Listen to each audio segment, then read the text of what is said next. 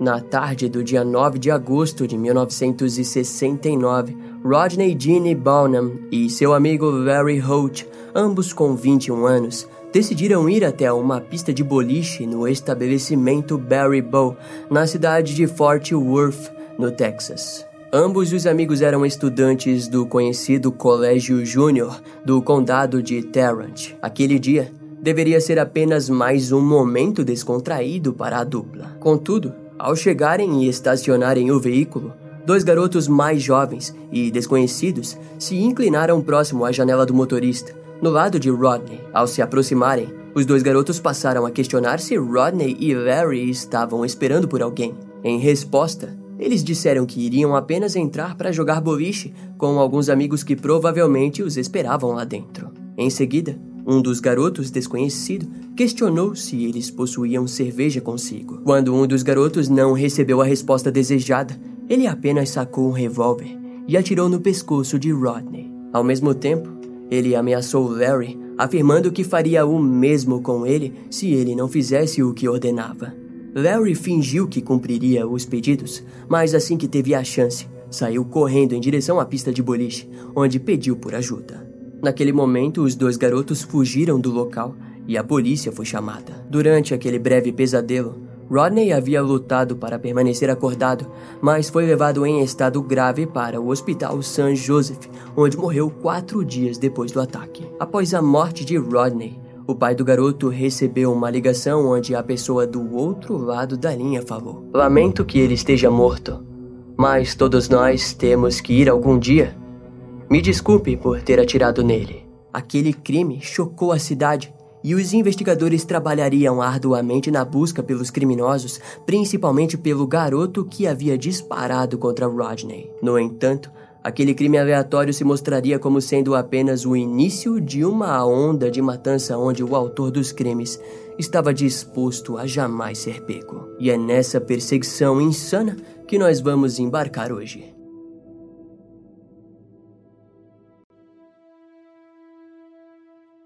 Devido à natureza em essência aleatória do crime, o caso foi entregue para o investigador Elville Fields, que, ao questionar vários moradores, descobriu a identidade de um dos criminosos. Se tratava de Joe Michael Ervin, de 17 anos, um conhecido ex-jogador de futebol da escola secundária de Kirkpatrick. Elvie descobriu que, no dia do crime, Joe e seu amigo estavam apenas frequentando o local perto da pista de boliche, e nada indicava que o crime havia sido premeditado. O ataque se tratava de um crime isolado de oportunidade. Contudo, ele sozinho não conseguiu encontrar o paradeiro do garoto e assim uma recompensa de 650 dólares foi anunciada por qualquer informação que levasse a polícia até Joe. Foi então que o primeiro erro foi cometido pois as autoridades lidaram com a situação como algo isolado e que facilmente seria resolvido. Por isso, Joe, temendo ser preso, rapidamente fugiu para o Colorado, na cidade de Denver, onde mudou seu nome para John Michael Erwing. A partir daquele instante, o investigador Elville Fields simplesmente perdeu o rastro do criminoso e automaticamente se tornou responsável pelo que ainda estava por vir. Mais tarde, seria descoberto que durante os anos 70 e 77, Joe foi diversas vezes acusado e preso por crimes menores como roubo e agressão com arma branca. E em alguns casos, também seria visto que ele havia sido acusado de estupro e abuso infantil. Curiosamente, em todos os casos, ele foi considerado inocente e, em alguns casos, teve a pena reduzida devido à responsabilidade diminuída resultando em Joe sendo enviado para hospitais psiquiátricos. Sua maior estadia foi no Hospital Estadual do Colorado em Pueblo, onde permaneceu por meses até ser liberado de um tratamento e ser considerado apto para viver em sociedade. Incrivelmente, durante esses momentos, não foi percebido que o nome de Joe não era o seu verdadeiro e assim ele não foi ligado a um mandado de prisão ativo no Texas. Alguns promotores até tentaram garantir que ele continuasse preso. Afinal, o caso de Joe não era muito diferente do de vários outros criminosos que viriam a se tornar extremamente violentos. Contudo, eles não tiveram sucesso com aquilo. Em resultado, na tarde do dia 7 de dezembro de 1978, a polícia foi acionada por um homem que havia encontrado sua esposa morta em casa. As investigações mostraram que por volta das 7 horas da manhã, Madeline Fury Vivalde, de 33 anos, estava sozinha alimentando suas duas filhas quando o agressor bateu em sua porta. Ao ser atendido, o criminoso imediatamente forçou a entrada e a levou até o quarto do casal, onde a matou com várias facadas. Madeline era uma escritora e ecologista apaixonada pelo mundo. Ela já havia viajado para a África e para a Europa como parte do seu trabalho na famosa editora da revista infantil Ranger Rick. A sua morte causou revolta por parte dos moradores e familiares. No entanto, na época, os investigadores de Denver estavam lidando com uma outra série de assassinatos na região, fazendo com que o caso fosse considerado isolado e, assim, arquivado. Quase dois anos se passaram até que mais um crime totalmente aleatório voltou a ocorrer em Denver. No dia 10 de agosto de 1980, Dolores Barajas, de 53 anos, retornava do seu trabalho no Hotel Fairmount, no centro de Denver, quando foi atacada e esfaqueada por um criminoso. Seu corpo foi encontrado algumas horas depois do crime, escondido no beco do quarteirão 500 da Avenida East. Na época, os investigadores descobriram que ela estava em Denver apenas visitando seus familiares, mas que havia garantido um emprego para si no centro da cidade. Infelizmente, ela havia sido morta em seu último dia na cidade. Dolores era mãe, esposa e avó, e teve sua vida simplesmente tirada em um ataque aleatório. No dia 21 de dezembro de 1980, cerca de quatro meses depois, outro corpo feminino foi encontrado morto a facadas. Mais tarde, a vítima foi identificada no Hospital Geral de Denver como Gwendolyn Harris, de 27 anos. A mulher havia sido morta próximo à véspera do Natal, na esquina da Avenida East 47 com Andrews Drive em Denver. Seus familiares mais tarde a descreveram como uma jovem atlética, calma e que estava sempre sorrindo. Sua morte trouxe frustração e uma dor inimaginável à família, pois Gwendolyn havia sido morta no quarteirão próximo à sua casa e sem qualquer motivo aparente. Entre aspas, Gwen estará para sempre em nossos corações e sempre será a nossa alegria disse um dos familiares anos mais tarde. Passaram-se dois anos quietos, até que no dia 24 de janeiro de 1982, uma morte brutal chocou o condado de Adams. Antoinette Parks, de 17 anos, estava grávida de 7 meses quando foi violentamente esfaqueada na Avenida 64, entre a Broadway. A garota era uma jovem comum, que adorava cantar e, de acordo com os familiares, possuía um vínculo genuíno com as crianças. Desse modo, ter se tornado mãe estava sendo um processo feliz para Antoinette, mas que infelizmente teve sua vida ceifada em um crime hediondo. Naquele período, as mortes sequenciais não haviam sido conectadas e estavam sendo consideradas crimes isolados.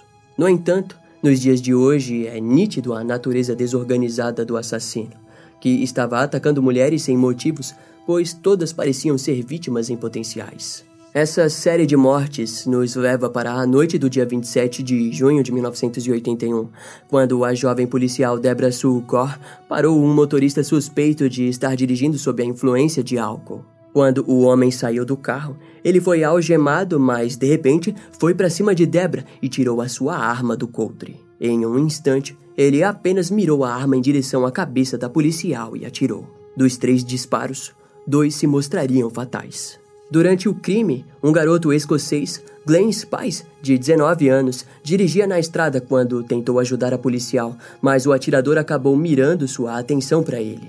Enquanto ajudava a policial, Glenn recebeu um tiro nas costas e, em seguida, o atirador fugiu do local. O evento rapidamente chegou até o Departamento de Polícia do Colorado, que foi até o local e rastreou a placa do veículo do autor do crime. Quando ele foi localizado, a polícia rapidamente arrombou a porta do apartamento do criminoso e encontrou Joe Michael Ervin tentando serrar uma das algemas presas em suas mãos. Ele foi rapidamente dominado e levado sob acusação de assassinato da policial Deborah Sulcor e por tentativa de assassinato de Glenn Spice. Joe foi posto em uma cela solitária na prisão do condado de Adams, em Brighton. No entanto, no dia 1 de julho de 1981, os guardas encontraram o criminoso enforcado em uma forca improvisada com pedaços de toalhas. O suspeito foi rapidamente levado ao hospital comunitário de Brighton, mas acabou sendo considerado morto.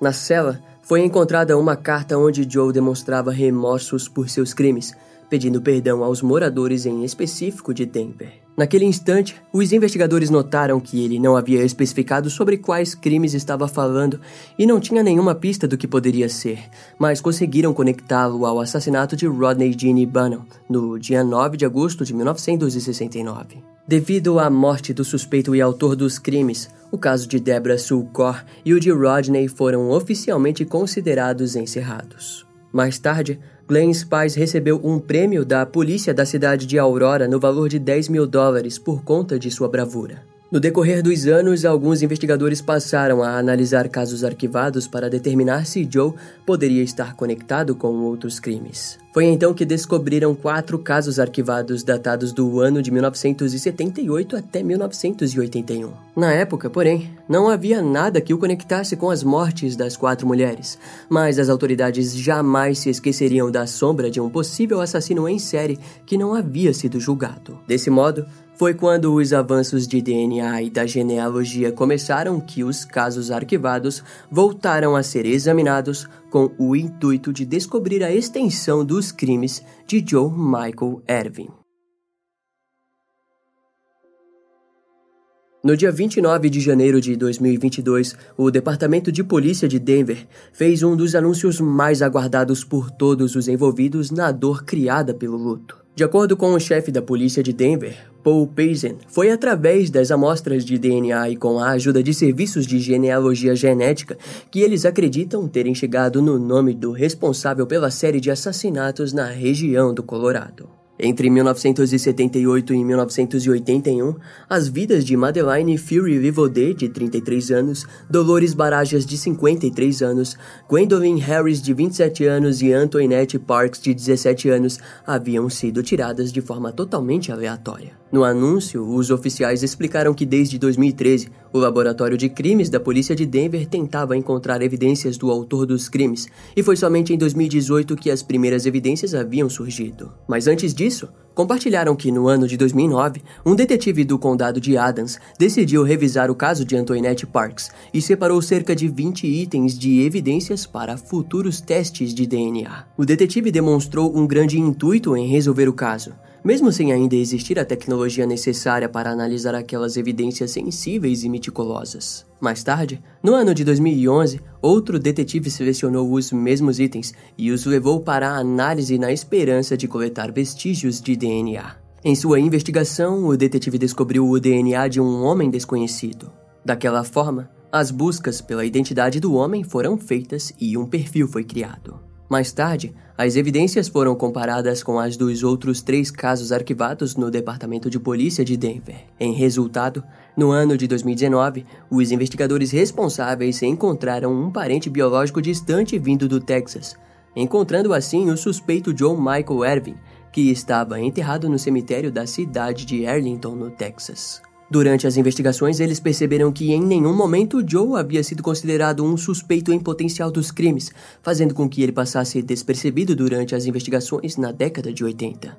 Entre aspas, em alguns casos arquivados, a passagem de anos e décadas dificulta a resolução de casos, mas onde existem evidências de DNA, a evolução da ciência e da tecnologia tornou possível identificar os perpetradores assim possibilitando a busca pela justiça para as vítimas e para fornecer respostas aos entes queridos das mesmas. Disse Gregory Leberg, diretor da divisão de evidência e perícia da polícia de Denver.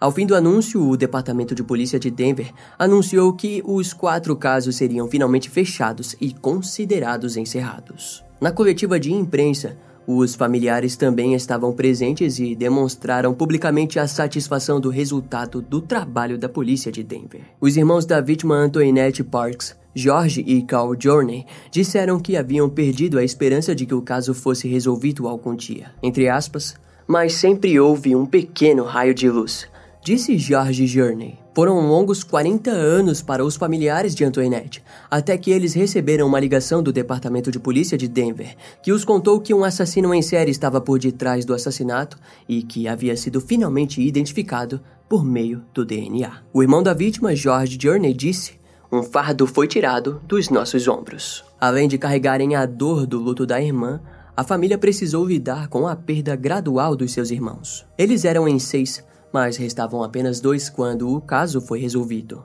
Um deles havia morrido em um acidente de carro e o outro morreu devido à extrema tristeza com a segunda perda na família. No ano de 2021, eles perderam outro devido ao câncer. Na coletiva de imprensa do encerramento do caso, George Journey usava uma camiseta com os nomes de todos os seus irmãos falecidos. Entre aspas, já faz muito tempo, agora podemos descansar melhor à noite. O resto deles não estão aqui. Mas eu sei que eles estão sentados no alto e que estão dizendo agora: Obrigado, pessoal. Qualquer um que tenha algo a ver com isso, acredite em mim, eles estão dizendo obrigado e que Deus abençoe a todos vocês. Finalizou o Call Journey. A família da vítima Dolores Barajas, morta em agosto de 1980, disse que foi difícil crescer ouvindo as histórias de quem Dolores poderia ter se tornado se estivesse viva. Também anunciaram que a coletiva havia trazido à tona muitas informações e que precisariam de privacidade para processar todos os sentimentos que o encerramento havia despertado. A filha da vítima, Madeleine Fury Livaudet, Molly Livaudet, disse que se sentia grata pela policial Debra Sucor, da cidade de Aurora, que havia sido morta no dia 27 de junho de 1981. De acordo com Molly, Joe Michael Irving jamais pararia se não tivesse sido parado por Debra. Molly Livaudet acrescentou: Com o sacrifício dela, Debra o impediu de matar mais alguém, e está claro que ele não iria parar por conta própria. Na coletiva, Glenn Spice, o único sobrevivente do assassino em série, revelou que naquele dia havia parado atrás do carro da policial quando a ouviu gritar por socorro, seguido de sons de tiros. Ao sair do carro, ele relatou que tentou se aproximar para ajudá-la, mas ao tentar retornar para trás do veículo da patrulha, foi atingido nas costas e caiu no chão. Naquela noite, a oficial Debra Sulcor, de 26 anos, foi a primeira oficial do Departamento de Polícia de Denver a ser morta no cumprimento do seu dever. Entre aspas, Embora reconheçamos que identificar o suspeito não trará essas mulheres de volta, esperamos que isso proporcione um encerramento e cura para os seus entes queridos e a comunidade de Denver disse o chefe de polícia, Paul Payson. Antes que a coletiva se encerrasse, Paul explicou que o caso só havia sido encerrado graças ao projeto de casos arquivados de Denver. O projeto havia sido financiado por uma doação de 470 mil dólares da Secretaria de Assistência Judiciária, que havia sido formada em 2004, com o objetivo de encerrar mais de 1.120 casos arquivados com a ajuda das análises de DNA. Também foi dito que cerca de 130 processos criminais e 126 julgamentos foram finalizados graças ao projeto que vem no decorrer dos anos trazendo paz e justiça para os familiares que ainda vivem com a cicatriz aberta pela perda. Esse caso vai ficando por aqui. Eu espero que você tenha gostado. Não esquece de me seguir nas outras redes sociais. Meu Instagram é brian.m com dois M's, E M M E. E não deixe de conhecer o meu canal no YouTube com os episódios mais recentes que irão demorar um pouco mais para vir aqui pro podcast. Eu vou ficando por aqui, até a próxima e tchau.